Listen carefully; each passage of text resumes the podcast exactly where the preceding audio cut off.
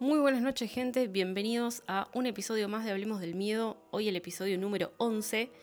Mi nombre es Cecilia Lontrato y hoy, eh, el, el episodio de hoy también es el resultado de una encuesta que hice por Instagram sobre dos películas. ¿sí? La idea era elegir una para tratar de analizarla a fondo y ver qué, qué, nos deja, qué, qué, nos gusta, qué no nos gusta, qué faltó, bueno, de todo.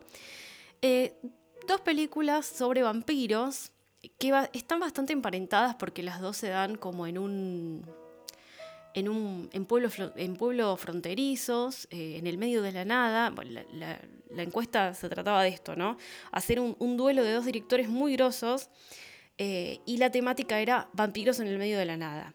Estas dos películas eran una de John Carpenter, que era Vampiros, y la otra de Robert Rodríguez, del crepúsculo al amanecer. La votación estuvo peleada, debo reconocerlo, pero ganó del crepúsculo al amanecer y esa es la peli que vamos a analizar hoy.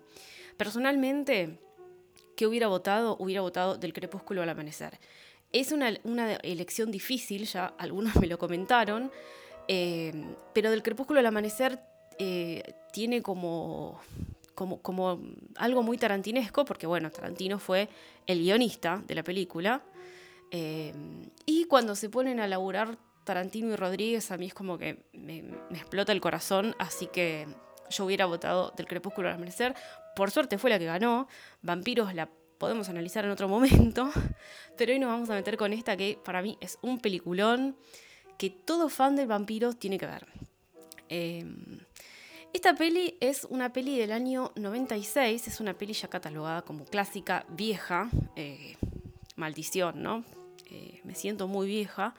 Para mí parece que fue ayer que la vi por primera vez.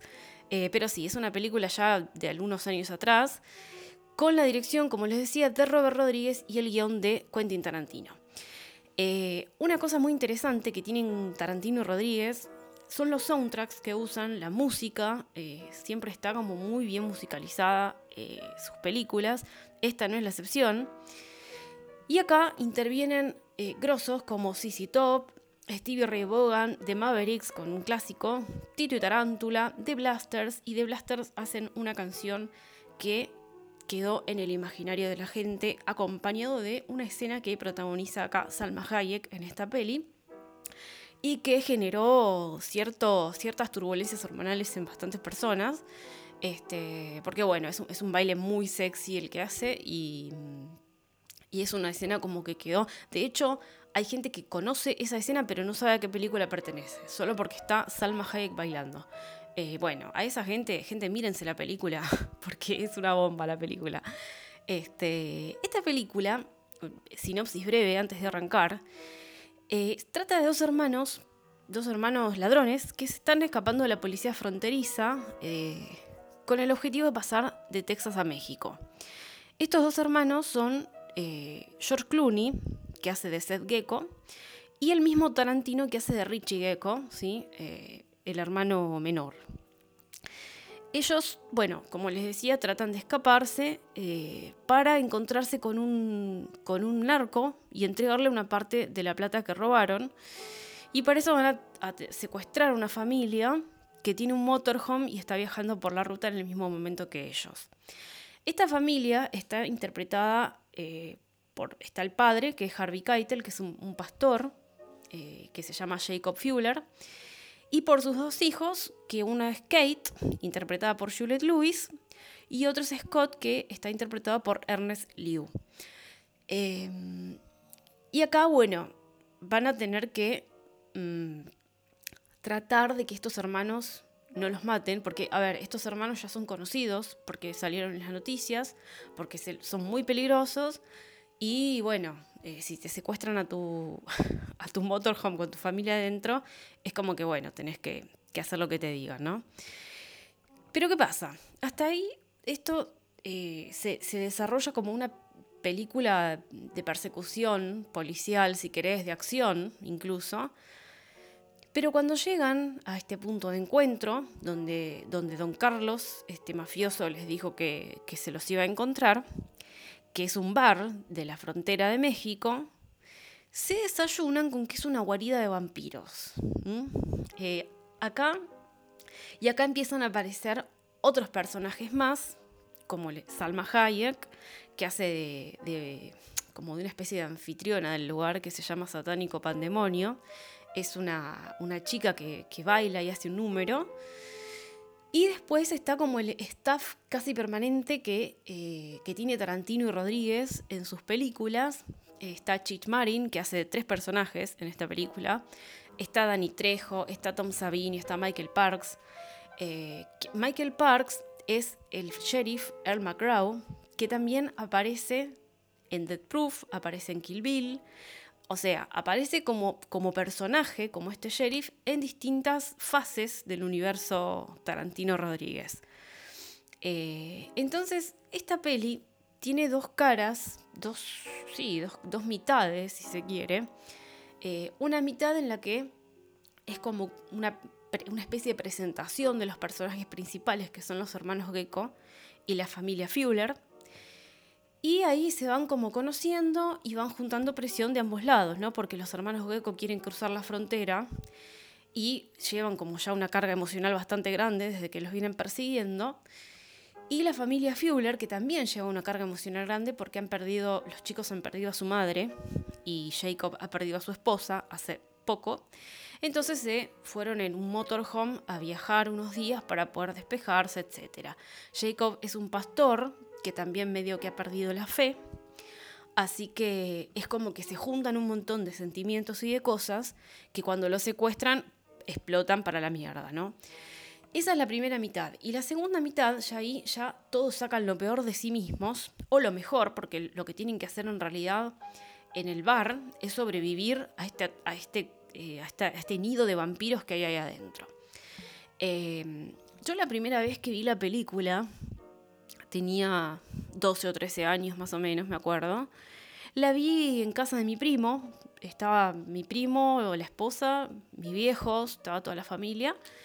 Era una, cena informal que nos habíamos juntado a comer y tal. Y siempre que nos juntábamos con ellos, eh, alquilábamos una peli o algo y la veíamos, ¿no? Eh, en mi casa siempre todos fuimos muy, somos muy cinéfilos. Así que bueno, alquilamos esta película. Eh, yo no me acuerdo qué portada tenía. no me acuerdo si en la portada de la cajita del videoclub figuraba, había como algún indicio de que había un vampiro, de que había vampiros.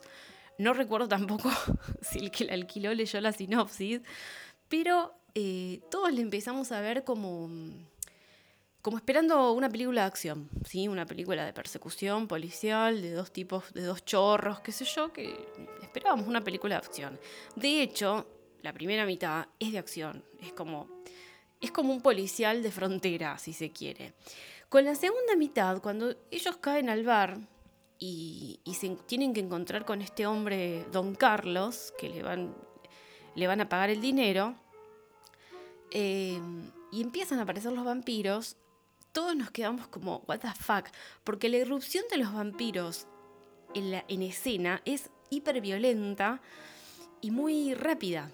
Eh, es como que vos estás viendo un tipo de película y después es otro tipo de película totalmente distinto y se desvirtúa el, eh, la trama. ¿sí? Es, un, es un plot twist zarpado. Em, acá lo que, pasó, lo que pasó en casa de mi primo esa, esa vez fue que eh, ellos empezaron a embolar en la segunda mitad de la película y yo me empecé a divertir. Eh, cuando la veía como un policial era como, ok, nada, me quedo acá porque no tengo otra cosa que hacer. Pero cuando aparecieron los vampiros dije, acá sí, acá se vino la acción porque encima la estética de los vampiros eh, que se muestran en la película es grotesca, es fea, son feos los vampiros, o sea, no, son vampiros sexy, no esperen los vampiros de Anne Rice, esperen monstruos. Em, así que eso ya me, atrapó y la segunda mitad de la película la disfruté como nunca y dije, yo quiero seguir viendo este tipo de películas alrededor de mi vida. Em, Así que bueno, ahí me hice fan de Robert Rodríguez. Obviamente en aquella época yo tenía 12, 13 años, no había eh, internet ni manera de, de, que yo sepa quién era el chabón hasta más adelante. Eh, Con lo cual dije, este, este tipo de cine es el que a mí me gusta. Eh, la película empieza con un. con un, eh, una licorería, es una tienda de, de, licores, tiene un poco de todo, en el medio de la ruta. Y acá es cuando ya vamos a ver bastante acción, ¿sí? Acá es cuando se presentan estos dos personajes que son los hermanos Gecko y se presenta el sheriff El McGraw. Eh, la primera escena, ya cuando el sheriff empieza a, a, interrogar al dueño de la licorería, che, ¿no viste estos dos tipos, qué sé yo? No, le dice el tipo, porque, a ver, eran de pueblo. Es, es una charla entre un sheriff y el dueño de una licorería que se conocen de toda la vida. Y es como que, bueno, sí, los vi por la tele, pero nada, no, no, no estuvieron por acá. La cosa es que sí, están ahí adentro atrincherados. Cuando ellos salen del, escondite donde estaban dentro de la licorería, eh, eh, Richie Gecko, que es Tarantino, el personaje de Tarantino, chicos, es genial. Empieza a decirle al, al, dueño del, lugar, loco, vos, vos le, dijiste, le hiciste una seña. Porque, a ver, el personaje Tarantino es alguien totalmente desconfiado que actúa cuando desconfía de alguien. Y el personaje de George Clooney, que es Seth Gecko, es el más mental, el más lógico, entre comillas. Entonces acá se empieza a desatar como una balacera, literalmente, cuando los hermanos, cuando los hermanos no, cuando Richie mata al sheriff. O sea, ¿qué pasa? El sheriff interroga al dueño, va al baño, le dice, ¿puso en el baño? Sí, dale. Los hermanos Gecko salen de donde están con dos rehenes más, con dos pibas. Eh, en, una discusión las pibas escapan y Tarantino le dispara al sheriff y el sheriff muere. Eh, lo que vemos acá también es una cosa cronológica. Esto es un poco una fricada para, para los fans, pero quiere decir que los hechos que pasan en, Del Crepúsculo al Amanecer suceden después Kill Bill, obviamente. Porque en Kill Bill el tipo este, el sheriff, estaba vivo aún. Eh, una, vida agitada del sheriff, ¿eh? porque primero, porque tiene que perseguir tiene que seguir el, caso de la novia en Kill Bill, tiene que seguir a Standman Mike eh, en Dead Proof y ahora tiene que lidiar con los hermanos Gecko en Del Crepúsculo al Amanecer. Eh, bueno, acá el sheriff muere, no sin antes eh, presenciar, digamos, el espectador, una pelea entre los hermanos Gecko, donde ya más o menos uno puede vislumbrar cómo es el tema de la relación entre ellos, ¿no? La relación entre los hermanos Gecko es una cosa simbiótica, eh, muy interesante de analizar, porque por un lado lo tenemos a, Tarantino que mata a quien se le cante el culo, solo por el hecho de sospechar que o se va a escapar o va a decir algo. Bueno, nada, el chabón te mete cinco balazos y a la mierda. ¿Qué pasa después de eso? Esto se ve recurrentemente en la película. Va el hermano y le dice, pero vos sos pelotudo, lo caga puteadas, lo caga trompadas. Y al final termina, la, escena siempre termina igual, donde George Clooney le dice, bueno, está, está, bien, no pasa nada, tranquilo, ya vamos a llegar a México. Es como que ellos tienen una relación de que, bueno, yo soy el hermano mayor, soy Seth Gecko, el hermano mayor que tiene que cuidar de este salame, que se le salta a la chaveta y mata a quien sea. A ver, Seth Gecko tiene como la premisa de que ellos no matan a quien no necesitan matar, no violan mujeres y demás. A Richie Gecko medio que le chupa un huevo eso porque está como mal del marote. Entonces, bueno, después de toda esta balacera en la licorería, donde Richie le sigue diciendo a Seth, pero loco, vos no te diste cuenta de que, de que el tipo este nos iba a botonear, resulta que la licorería explota, es como ya empieza así la película, a las chapas, y se escapan. Entonces, ¿qué pasa? Ahí se, se siguen escapando, caen en un motel de, de frontera, de pueblo, en medio de la nada, y ahí es donde se cruzan a la familia Fuller. En realidad cortan en la escena donde la licorería ya se está incendiando y el dueño está recontra muerto y el sheriff también.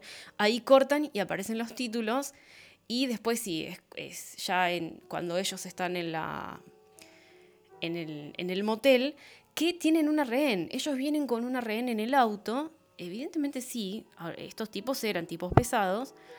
Em, así que vienen con una rehén en el auto, una empleada bancaria del banco que robaron. Em, y la eh, amenazan cuando están en la habitación con que obviamente si vos decís algo, si llegas a hacer un mínimo movimiento, eh, te vamos a, matar. Es muy divertido cómo, eh, cómo, encaró el personaje George Clooney. Es muy, es, muy, divertido cómo habla. Chicos, esto está guionado por Tarantino, así que ustedes ya saben lo que esperar acá. hay una, frase que Tarantino le dice a la, señora esta que tienen secuestrada, no corras porque tengo seis amiguitos acá que corren más rápido que vos para decirle, te voy a cagar a balazos. En un momento dado, eh, Seth Gecko sale a buscar algo para comer y, la plata y lo deja solo, comete el error de dejarlo solo Tarantino con esta señora. Entonces, ¿qué pasa? Vuelve, vuelve eh, Seth Gecko con sus hamburguesas para los tres y hay como una imagen que nunca se ve concretamente, nunca se ve del todo bien, pero es la imagen como él mirando hacia la habitación a donde estaba la señora y, haciendo así como con la cara como diciendo, ¿qué carajo pasó acá? What the fuck? ¿Y qué pasó? Resulta que obviamente Richie Gecko la cagó a tiros a la mina porque eh, pensó que se iba a escapar. Simple. Eh, para a todo esto, primero le dice, que, le dice, mientras están solos, le dice, che, venía a ver televisión acá, eh, acá le, hace así como, como que se acueste en la cama al lado de él para mirar dibujitos. Y cuando vuelve eh, Seth al motel, no la ve a la mina. La mina supuestamente estaba sentadita en un sillón. Y era como una mina súper sumisa, que jamás en la puta vida iba a decir algo y jamás no se iba a escapar, no iba a hacer nada. Pero sin embargo, eh, eh, Richie le acabó a tiros. Ahí es cuando vemos por segunda vez el tipo de relación que tienen los hermanos Gecko, porque ahí se ve a George Clooney arriconándolo contra la pared Tarantino, Tarantino recagado en las patas, pero convencido de que, de que estuvo bien que haya matado a la, a la rehén. Em, y ahí es cuando eh, George Clooney se ve que eh, vemos cómo lo abraza y cómo le dice, bueno, ya está, está bien, está bien, no pasa nada. Ya vamos a llegar a México y va a estar todo bien, vas a estar bien. Se ve como, nunca se explica explícitamente, pero hay como una, eh, se ve como que hay una previa de, de una relación medio enfermiza entre los dos y un, y un y Tarantino que está medio, medio, del, medio del bocho, ¿no? Acá vemos otro cambio de, escena y acá sí vamos a, eh, a, conocer ya a la familia Fuller, eh, que está compuesta por este, por este pastor, por este, eh, sí, por este pastor que, que medio que perdió la fe desde que su esposa murió. Su esposa murió en un accidente de autos. Y los vemos sentados en una, en una cafetería medio, medio discutiendo sobre la fe del padre, etc. Eh, y en un momento cuando el, hermano, cuando Scott, el, pibe, va al baño, la hija Kate, que es Juliette Lewis, medio que le dice al padre, che, vos sabés que me llamaron de la iglesia bautista, no sé qué, me, le, gustaría que vuelvas a, a, dar misa, no sé qué, y el le dice, nah. El personaje de Harvey Keitel, la verdad, está buenísimo también porque se lo ve como a un tipo tranquilo, pero que si le, si le tirás de la cuerda un milímetro se deschaveta. O sea, así creo que se quiere mostrar eso, como que es un tipo que está tratando de mantener su racionalidad eh, cuando en realidad quiere romper todo, porque está enojado con Dios, porque, loco, ¿por qué te llevaste de esta manera a mi mujer? Eh, así que yo creo, en la cara se le nota, se le nota en el ceño fruncido todo el tiempo, pero tratando de, tener una buena cara con los hijos, sin dejarle explicarles las cosas como son, ¿no? Porque le dice a la piba, mira, loca, yo no estoy bien ahora como para dar misa, me parece que Dios es, medio garca. Eh, y a la piba le duele eso, ¿viste? Porque se nota como que ellos, obviamente, han sido educados bajo la religión y de un día para otro el padre, el mismo padre de ellos, les muestra como que él tiene un problema con Dios eh, y eso es como una decepción para los pibes. Este, así que en este, en este, no sé si desayuno, merienda, almuerzo que, están teniendo en esta cafetería, se presenta la historia de esta familia así. Y están viajando en un motorhome eh, como para despejarse un poco eh, y se van a cruzar con estos hermanos Gecko cuando vayan al motel y, y como se lo cruzan es muy interesante también porque ellos están llegando, están llegando al, motel, después de una también una breve discusión de que, de que Kate les dice al padre, che, no tiene gimnasio, no tiene pileta, no tiene una mierda, es una paja quedarse acá. Y el padre dice, no, vamos a quedarnos acá, yo lo único que quiero es una cama cómoda después de, haber viajado tanto en el motorhome. Entonces están llegando, están estacionando eh, en, el motel y se cruzan, se les cruza literalmente se les cruza delante del motorhome Seth Gecko, eh, con una botella de cerveza en la mano, medio así. La actitud de, de, Gecko, de Seth Gecko es como muy, acá estoy yo, loco, yo soy yo y vos me tenés que tener miedo. Eh, entonces ese es el primer cruce que tienen. Ahí, cuando se miran las caras por entre el vidrio del motorhome, eh, la familia Führer dice, uy, ¿qué onda este flaco? Eh, y Seth Gecko, yo, a ver, interpreto, la cara del chabón es como decir, estos son, estos son los tipos que nos van a servir para cruzar a México. En realidad, cuando se lo cruzan a, Gecko en el motorhome, eh, es cuando él vuelve de, de, afuera, digamos. Eh, y ahí, bueno, como les decía, se le ocurre que esas personas de ahí del motorhome pueden servirles para, ayudarlos a cruzar. Eh, entonces lo manda a Richie, al loco, a Tarantino, a que haga como un entre ahí, que les toque la puerta de la habitación y, y nada, ahí ya se viene el secuestro. Eh, y se tienen que subir todos a la camioneta para irse ya para México. Pero eh, una escena que está muy buena, que también sirve para... Porque, a ver, yo creo que en todas las películas de Tarantino, y, en realidad esta es de Rodríguez, pero con guion de, Tarantino, em, todo sirve y todo está hecho como para que uno pueda ver la personalidad de, cada uno, de cada protagonista, sin que se diga explícitamente. Por ejemplo, cuando, cuando los Gecko irrumpen en la habitación de, de la familia Fuller, eh, hay una escena, de Kate se está cambiando en el baño y cuando sale, Tarantino flashea que la piba le dice, ¿me haces el favor de lamerme toda cuando no sé qué? Entonces el chabón pone una cara así como cara muy de pervertido. Eh, y nada, la piba tiene cara como, what the fuck, ¿quién es este chabón? Pero esa escena eh, da la pauta como, bueno, sí, estamos confirmando que Richie Eco está chapa. Em, en general, las, caras de Tarantino durante toda la película confirman que está chapa. Eh, Seth Gecko es el que más, el que habla más, el que hace como más la psicológica, eh, como que el, el, que psicopatea a las víctimas.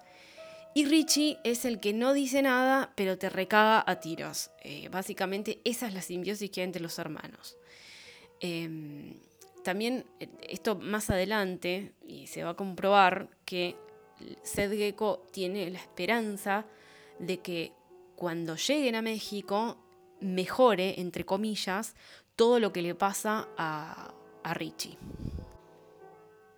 De hecho, cuando eh, Richie le está mirando a Kate, así con, mirada de pervertido, eh, Seth se da cuenta al toque y le dice, Richie, y le hace así con, le chasquea los dedos, porque evidentemente sabe lo que su hermano puede llegar a hacer. Y es como que lo tiene que tener, en, a ver, en la cabeza de Seth Gecko, ¿qué pasa? Tiene que llegar a México, entregar parte del dinero, hacer toda la logística y encima controlar a su hermano.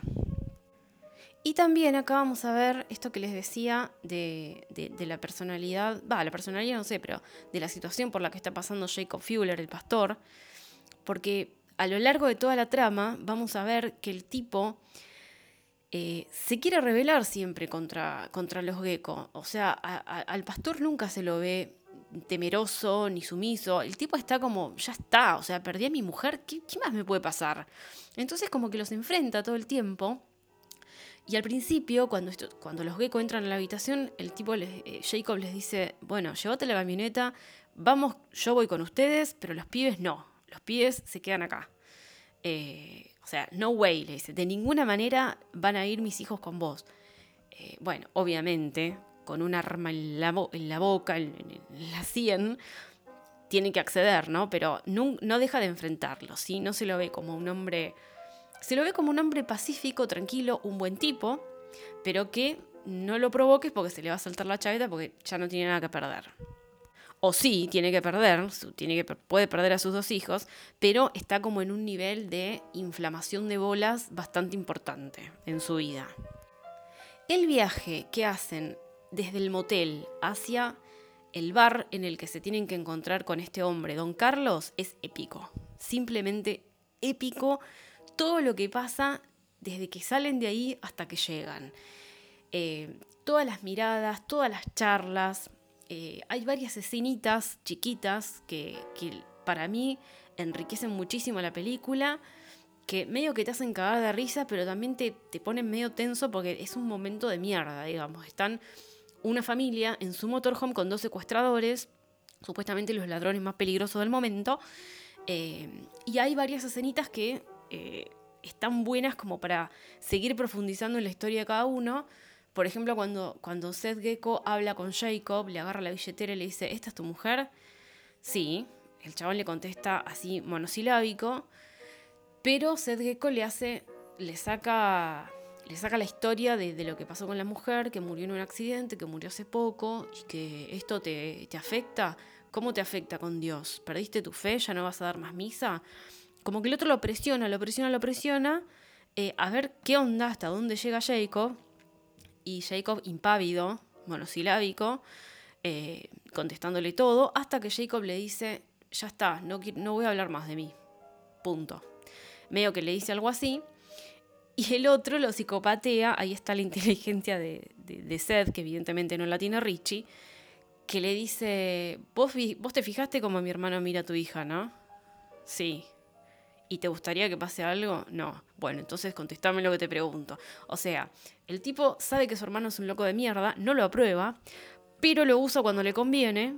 Eh, porque en realidad después le dice, bueno, la verdad, a mí no me importa una mierda tu familia, eh, solamente te quise sacar, sacar charla, pero no dejes de ver cómo mi hermano mira a tu hija. Hablando de eso, respecto de eso, de, de, de Richie y de Kate, Richie se queda con, eso, con esa frase que supuestamente le dijo Kate en el motel. Eh, quiero que me, la meme toda, no sé qué. Y, le dice a Kate, le dice, che, respecto de lo que me dijiste en el motel, ahí en la camioneta, se lo dice en la parte de atrás del motorhome. Eh, respecto de lo que me dijiste en el motel, después lo podemos arreglar, si querés, el chabón haciéndose el langa. Y, la piba le dice, ¿qué, dije? No, eso que me dijiste en el, cuarto. Encima, en el personaje, Tarantino, eh, Richie Gecko, usa un mordillo porque muerde de noche y se le rompen los dientes. Y, como que él habla medio raro. Entonces le dice tipo, lo que dijiste en el cuarto. Y en inglés lo dice tipo, in the room. In the room. El tipo hace algo con la boca que es muy gracioso.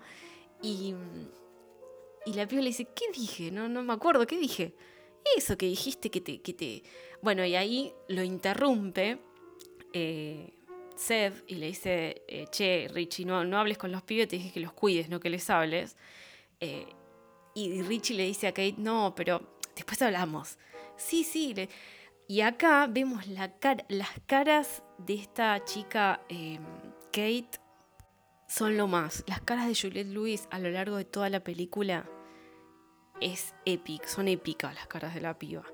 Em, y ahí vamos, vamos viendo gestos, gestos, gestos. Eso es lo que me parece que explotan muy bien eh, Tarantino Rodríguez. Eh, a mí la verdad me hace cagar de risa y cada vez que la veo me descubro algo nuevo. Em, y acá también, cuando, cuando Seth Gecko los manda a callar, Richie se calla, efectivamente, y la empieza a mirar, le empieza a mirar a la piba y le mira los pies. Acá tenemos el temita de Tarantino con los pies. Eh, y la mira, la mira. Hacen como planos muy, muy de cerca de Kate y de, de Richie. Eh, y el chabón flashea como que la piba lo corresponde. Eh, y, Scott, que es el, hermano de Kate, queda totalmente al margen. Scott no participa mucho de la trama hasta bien entrada la segunda mitad. Después tenemos la escena del paso eh, de Estados Unidos hacia México. Eh, y acá también, otra vez, una vez más, volvemos a ver el, cruce de personalidades entre los dos hermanos, eh, porque Tarantino, George Clooney y Juliette Lewis se esconden en el, en el bañito ínfimo del motorhome y los dejan a, a Jacob y a Scott en, adelante, como para que le digan a la policía fronteriza de México que vienen a hacer a México, bueno, van de vacaciones, no sé qué. Hay como un error que comete Jacob al decirle primero, no, vengo solamente con mi hijo, y el policía después escucha un ruido y dice, no, está mi hijo en el baño, pero no venías con tu hijo nada más. Bueno, al tipo le da sospechas y sube al motorhome a eh, revisar, ¿no? Para eso, a todo esto, ya eh, Seth Gecko le había metido una piña a Richie, porque le había dicho chiflado, acá hay otra más, al tipo, obviamente al loco no le gusta que le digan loco, entonces se, pone, se pone mal, empieza a hablar de más, y el otro le mete un codazo y lo duerme. Eh, bueno, la cosa es que el policía entra, entra a revisar el motorhome, abre la puerta del baño y está, la, está Kate como, como haciendo pis. Y nada, se hace la boluda y le dice, podés cerrar la puerta, no sé qué, bueno.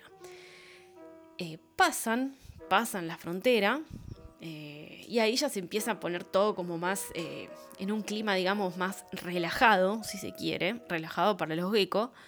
Em, y se lo ve a Tarantino ahí tirado en, el motorhome durmiendo y a Seth despertándolo y diciéndole, che, hermano, llegamos a México.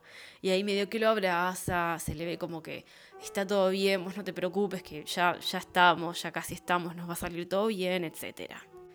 Acá hacen un tramo más de ruta, eh, bastante más tranqui, y se ve como que ya va cayendo eh, la tarde, el atardecer. Y llegan a un lugar donde, que era el lugar indicado por este, este hombre, don Carlos, al que le tenían que pagar el dinero, una parte del dinero, eh, que es un bar que se llama Titi Twister. Acá yo cuando vi la, primera vez que vi la película, y yo dije, esto, acá esto se va a poner bueno. Hay un chabón, un personaje, que lo hace Chich Marin, eh, el personaje se llama Chet Pussy y el chabón está en la puerta del bar, que es como, a ver, el bar es como, está como todo, es un bar que está en la frontera, imagínense, lleno de polvareda, es un bar de camioneros, de, de motoqueros, de gente que, eh, que, está como al margen de la ley, digamos. Eh, todos ropa de cuero, musculosos, bueno, toda esa onda. Y el bar es, es, como, cuando entran, después se va, a ver, es como que tiene mucha decoración azteca, eh, es como que tomaron un lugar viejo y lo hicieron bar. Es como súper, eh, la decoración es buenísima, la ambientación que tiene ese lugar. Eh, pero antes está este Chet Pussy diciendo, bueno, acá hay, hay pussies de todo tipo, wet pussy, smelly pussy. esa línea de diálogo se las voy a dejar abajo en la descripción porque no tiene desperdicio. Eh, es como la presentación del Titi Twister de este bar de chicas, que, donde hay chicas bailando y chicas que te pueden eh, hacer un momento feliz. Eh, y este, este chabón las presenta a los que van entrando, les dice, mira, acá tenés esto, esto, esto, esto. eh, y es muy divertido, la verdad. Entonces, bueno, acá como que empieza mm, a sonar música, etcétera, muchas luces, eh, mucho neón. Em, y bueno, entran y, y Seth Gecko, que obviamente lo primero que dice, esta es mi clase, eh, this is my kind of place. Y acá es cuando eh, hacen un paneo general del bar, un plano largo, donde están todas las chicas bailando, ahí como en huecos en las paredes, como arriba de las mesas, y hay una banda tocando, que es Tito y Tarántula, y medio que eh, hay como gente jugando al pool y demás. Y, y bueno, está Dani Trejo, que es el, barman del lugar. Eh, y ahí medio que se una gresca entre, entre Dani Trejo y, los Gecko, porque supuestamente no tienen. Eh, este, Dani Trejo les dice: Este es un bar para camioneros, y ustedes acá qué hacen, no sé qué. Y acá Jacob, otra vez interviniendo y haciendo ver como que no soy un pelotudo, no soy un pastor que es eh, un tipo pacífico, le dice, yo tengo un motorhome. Eso, si eso incluye, eh, si eso se incluye en la categoría de, camioneros, bueno, yo soy uno, tengo mi licencia para manejar camiones, dame los whisky que te están pidiendo los pibes. Eh, bueno, y ahí empieza como, como se sientan ahí, porque la idea es que esperen a este hombre, a este don Carlos, que iba a llegar para, para terminar la operación. Eh, a todo esto, eh, a, a, Chet Pussy, a este presentador de, que está en la puerta del bar antes de que todos entren, los geckos ya lo habían recagado a trompadas, eh, porque medio que los había, los había provocado. Eh, así que el tipo quedó ahí tirado en la entrada. Y después, ya cuando una vez que se sientan en la mesa y piden los tragos y demás, eh, después se van a agarrar a trompadas de nuevo y ahí va a empezar como más la acción. Previamente, ya después vamos a hablar un poco del bardo que se arma, previamente ahí Seth Gecko empieza como a relajarse, a tratar de decir, bueno, al fin puedo tomarme una birra tranquilo, que no tengo ningún drama con la policía, que estoy en un bar en donde están, son todos chorros, o camioneros, o chorros, o etcétera, porque eso se va viendo también. Eh, mi hermano está tranquilo, no mató a nadie por ahora, así que me voy a tomar una birra o un trago en paz. Eh, ¿Y qué hace? Les dice, les dice a la familia Fuller que tomen con él. Y esta es una escena también épica, sobre todo por, eh, por Kate, que ella dice, no, no, yo no tengo 21, todavía no puedo tomar. Eh, y el pibe tampoco, en realidad, Scott tampoco. Pero eh, Gecko los obliga en un punto a tomar y Jacob no dice nada. Como que, bueno, ya fue, ¿qué les va a hacer un trago? ¿Qué les va a hacer? No se van a poner en pedo. Eh, y bueno, acá también es una escena muy divertida. las caras de Kate cuando toma sus primeros tragos es, es, algo genial. Estas también son como escenas chiquitas, eh, porque lo miran al padre como, como pidiéndole aprobación. Eh, y el padre ya está como, hagan lo que quieran, me chupa un huevo. Eh, todavía estamos vivos. Y al final, él también, Jacob, también termina tomándose unos tragos con, con, los gecko. No sin antes decirle a Sed, loco, vos me estás obligando a tomar, me estás rompiendo las pelotas cuando ya pasaste la frontera, ya conseguiste lo que querías, estás a punto de cerrar una operación y te vas a la mierda a México con tu hermano, no me rompa las pelotas.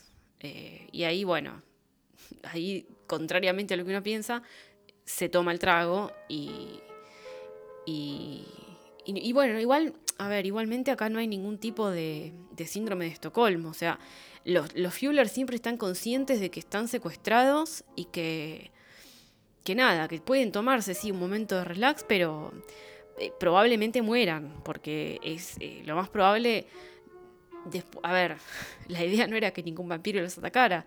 Si no pasaba eso, probablemente Richie los hubiera recagado a tiros a los tres Fuller. Eh, esa, es la realidad, por cómo venía la, la, historia. ¿Qué pasa? Nunca se llega a ese momento porque viene, un, viene Dani Trejo, a subirse, sube al escenario, Dani Trejo, y hace como una, una introducción y una presentación súper pomposa de una chica que se llama Satánico Pandemonio, que es la, que va a bailar, la que, la que hace el número, digamos, principal de, del Titi Twister, del bar. Y acá es cuando, eh, como les, contaba al principio, esta escena famosa de Salma Hayek ahí pelando su recontralomazo, eh, envuelta en una capa y con una serpiente alrededor, haciendo un baile de una canción de The Blasters que se llama After Dark. No, miento, miento. Me cayó la ficha recién, no. After Dark, esta canción que baila Salma Hayek, es de Tito Tarántula. Eh, si ustedes buscan en Spotify el soundtrack de, del Crepúsculo al Amanecer, están todas las canciones y sí, esta es de, Tito y Tarántula. Eh, la escena del baile, o sea, ella baila toda la canción casi, la canción casi completa. Em, medio que ahí lo elige a, Richie para, hacerle un baile sexy, ahí tirándose cerveza por las piernas y demás. El otro queda al palo a full. Em, y después de este baile, cuando uno dice, porque acá, a ver, no hay indicios de vampirismo todavía. O sea, llegamos a la mitad de la película y la mitad clavado, ¿eh? es la mitad clavada de la película y no hay ningún indicio de un vampiro, excepto cuando termina el baile de Salma Hayek. Al terminar el baile, llega Dani Trejo a la mesa de los Gecko y dice, ¿quién fue? Este, este, es Chet Pussy, el presentador de la puerta del, bar al que los Gecko lo cagaron trompadas, que fue a botonear a Dani Trejo y le dijo, sí, estos son los que me cagaron trompadas. Bueno, acá empieza la segunda parte de la película, que es cuando empieza esta balacera, que los Gecko empiezan a, matar gente a diestra y siniestra porque los vienen a atacar. Y em, eh, Richie agarra un cuchillo y empieza a cuchillar a uno de ellos. ¿Qué pasa? En un paneo, en un paneo muy cortito, en un plano muy cortito, eh, en una escena que eh, pasa la cámara así nomás, el cuchillo que está clavado en la mesa ahora se ve eh, que tiene sangre verde. Y ahí uno empieza a decir, bueno, acá va a pasar algo raro, se va a poner rara la situación. Evidentemente sí, se pone rara. Los gecko recontracagan a tiros a Chet Pussy. Y eh, acá es cuando todos empiezan a enrarecer porque se empiezan a levantar, empiezan a volver a la vida todos estos personajes que los geckos fueron cagando a tiros y se empiezan a levantar. La primera que se, que se la ve vampiro es a Salma Hayek, porque ella queda eh, parada en, una de las mesas donde estaba bailando y ahí se convierte en vampiro. Los vampiros del crepúsculo al amanecer son vampiros hechos y derechos, monstruos, tienen una transformación eh, como que eh, tienen una piel muy fea, no tienen pelo eh, y son súper sangrientos. y acá pasa algo que uno no se espera, pero que sucede, y es que matan a Richie, ¿sí? ella se le, se, le, se le abalanza encima, Salma Hayek, y lo muerde y lo mata.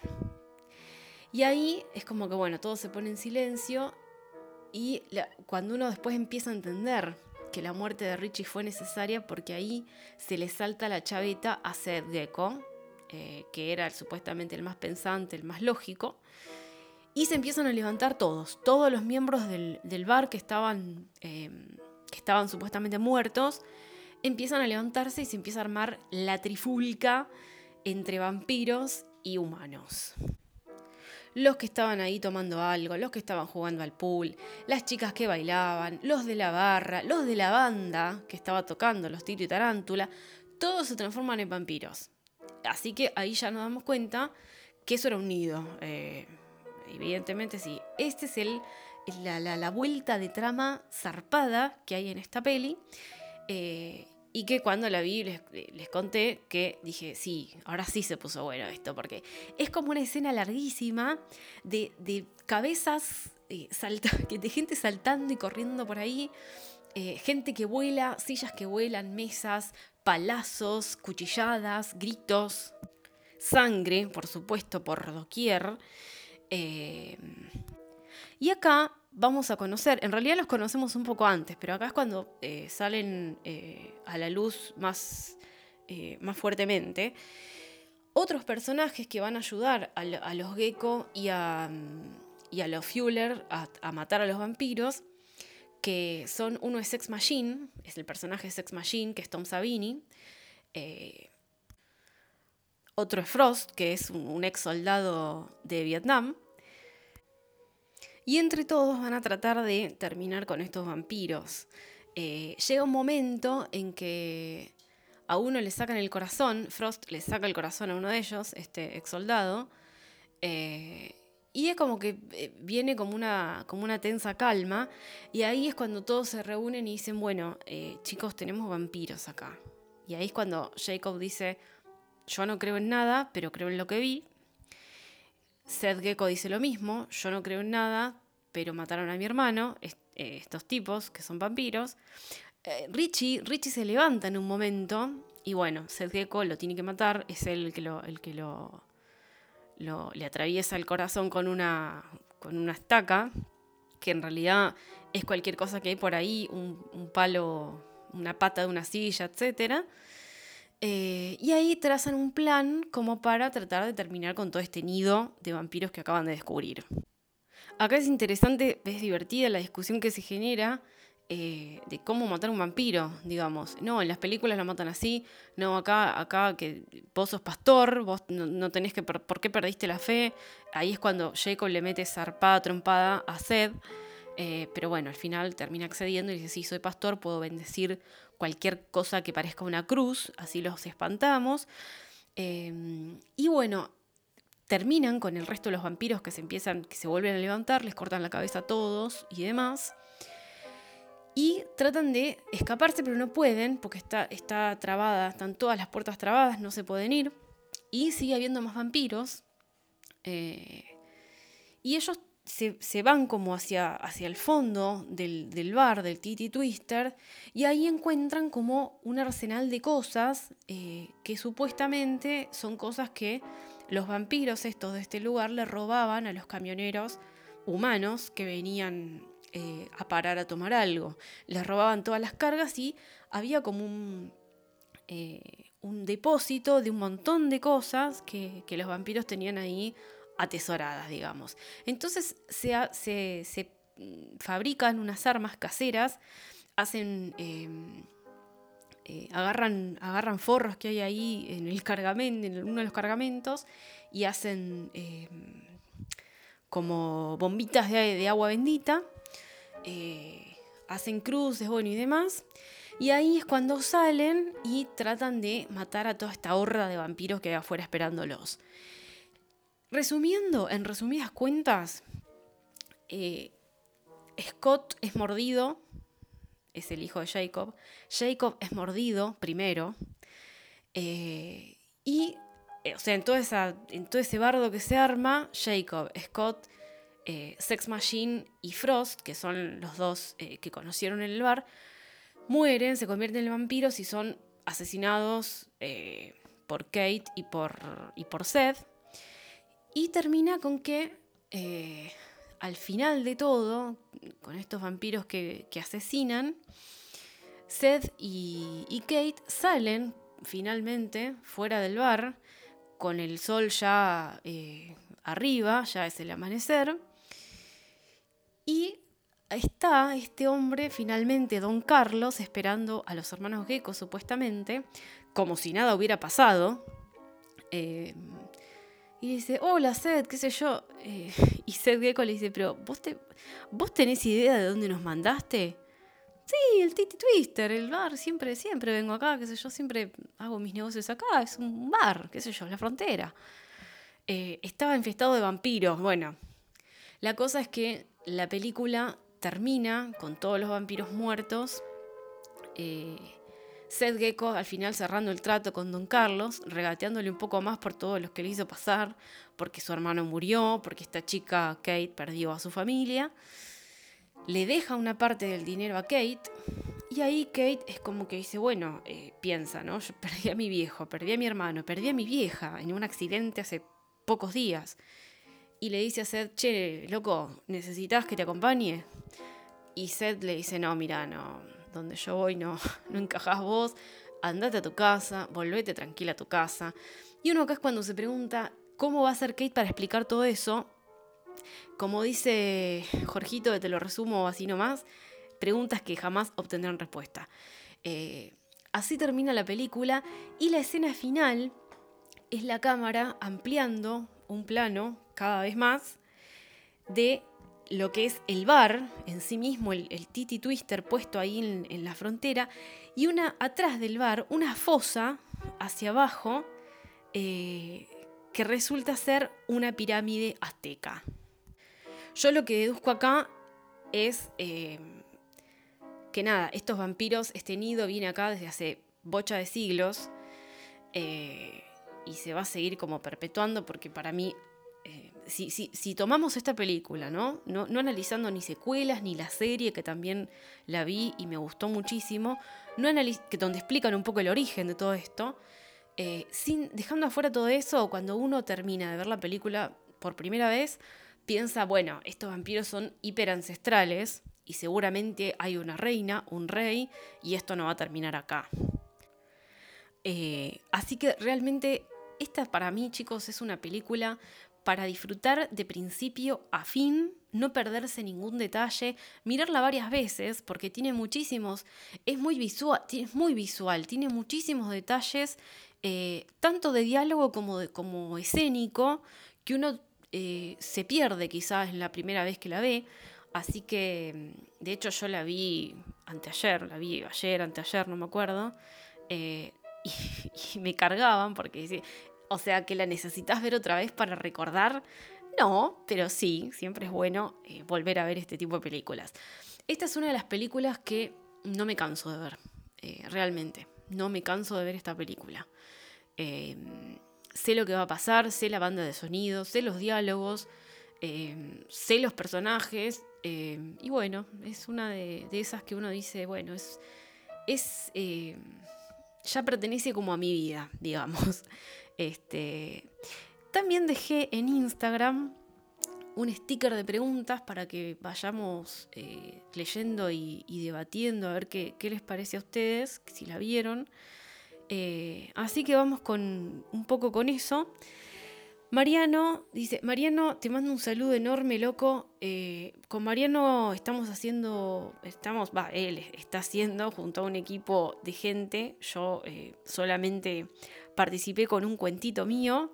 Eh, él está haciendo un corto eh, que se llama Compañeras de Muerte. Eh, así que nada, muy manija con ese proyecto. nada, ya, ya lo quiero ver. Este, Mariano dice, quiero un análisis de la pirámide gigante que aparece en el final. Es un no spoiler, sí, totalmente. esa pirámide yo, lo que dije recién, lo interpreto como que eso se fue construyendo a lo largo de los siglos y los vampiros están ahí desde tiempos inmemoriales. Eh, esa es mi, humilde interpretación.